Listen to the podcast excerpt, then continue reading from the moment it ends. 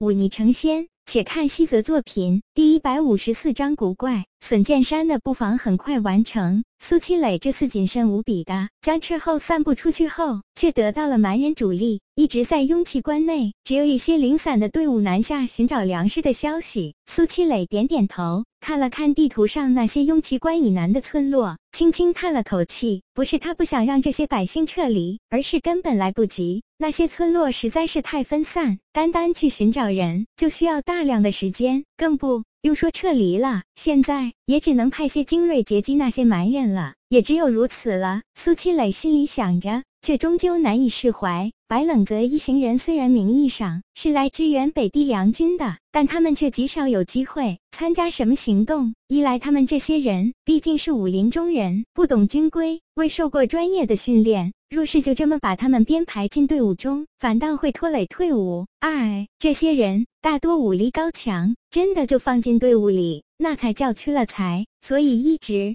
以来，这些武林中人都是自由的，除非像之前用其关外埋伏蛮人大军那样，组建一支完全由武林中人组成的队伍。再配一个身手高强、可以服众的头领，这样才能收到奇效。但现在人手短缺，苏七磊无奈之下，也只好重用这些武林中人，截击那些出用奇关南下搜索粮食的蛮人队伍，变成了最适合这些闲人做的事。白冷泽带着萧缺和武麒麟三个人散漫的游荡在雍奇关以南几里外的一条小道上。他站在一棵大树的树顶，遥遥地望着北面，嘴里叼着一根草，满脸的被懒。白师兄，我们难道就在这里等着？树下的武麒麟有些局促地搓了搓手，说道：“我们不是应该主动去找那些蛮人的吗？”白冷泽看了他一眼，吐出草根，淡淡道：“找到了，又怎样？打得过吗？昨天。”我们三个碰到了多少人？有没有二十个？而且为首那纹着一头老虎的秃头，至少也是武灵境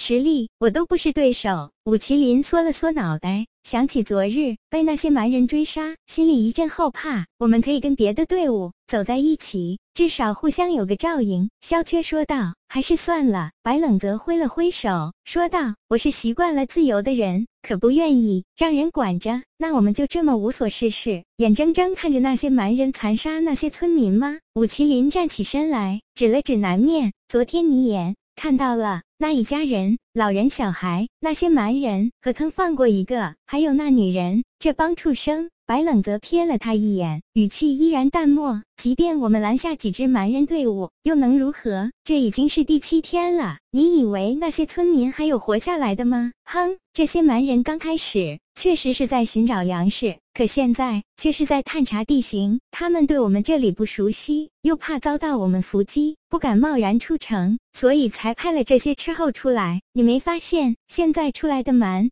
人大多身手矫健，警觉性十分的高吗？我们贸然出手，搞不好还会把他们引到笋剑山去，那便得不偿失了。那我们就这么干，等着。萧缺也有些不满的说道：“你们啊！”白冷泽摇摇头：“难道你们就没想过，如果我们当初不从雍气关退出来，虽然会被前后夹击，但固守待援也未尝不是一条出路。雍旗关城坚粮多。”又有着一万精兵，蛮人没一个月时间，根本别想打下来。可为何苏将军要弃城南逃？这一点你们想过吗？如果不走，至少可以保住雍气关以南不被荼毒。待援军赶到，城南那些渡了河的蛮人可就不成威胁了。萧缺皱眉，武麒麟却愣了一下，问道：“那是为何？”白冷泽看了看萧缺。萧缺试探着说道：“难道是因为某些原因，援军来不了？恐怕不是来不了，而是苏将军知道，压根就没有援军。”萧缺道：“吸一口阳气。如此说来，这弃城南逃居然是唯一的选择。可是北地不是号称有三百万铁骑的吗？这才多少？我不知道。”白冷泽摇摇头，略一思索说道：“不过，既然连最精锐的黑甲军都给了苏将军。”那位平津王只怕有别的安排。再者说，这次南犯的蛮人也不多，三万人，不过一两个部落罢了。或许，或许平津王有着自己的谋划，只需要苏将军帮他拖延一段时间。萧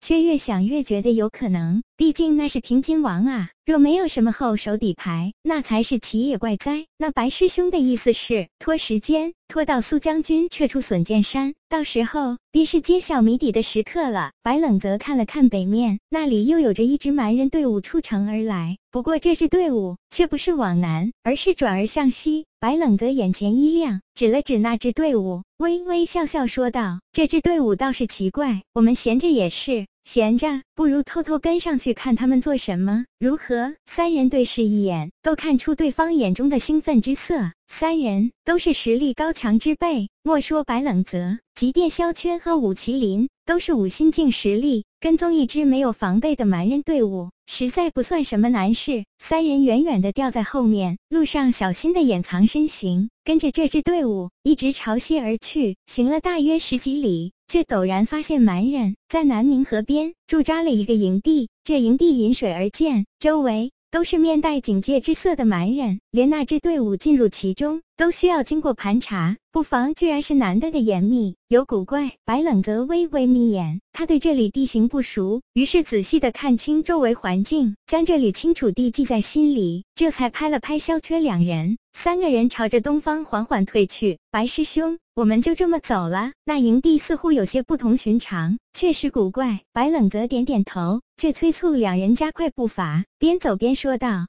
我们先回去汇报给苏将军。这几日蛮人没有一点动静，现在却突然在这里建了一个古怪的营地，其中必定大有文章。萧缺一直皱着眉头，此时却突然插嘴道：“这营地依河而建，而我们的营地笋剑山又是在下游，难道蛮人打算水淹我们的军营？”白冷泽眉头皱起，却随即舒展开来。可这是冬天，南明河此时水量不大，而且。虽然还未完全结冰，但这冰却也有几寸厚了。水攻怕是不太可能。萧缺点点头，是我太想当然了。且不说拦住河水有多难，此地距离笋尖山足有几十里，这么远的距离，只怕再大的水也早沿着河岸流淌出去，到不了那里的。先回去，这事不简单，还是看苏将军作何应对吧。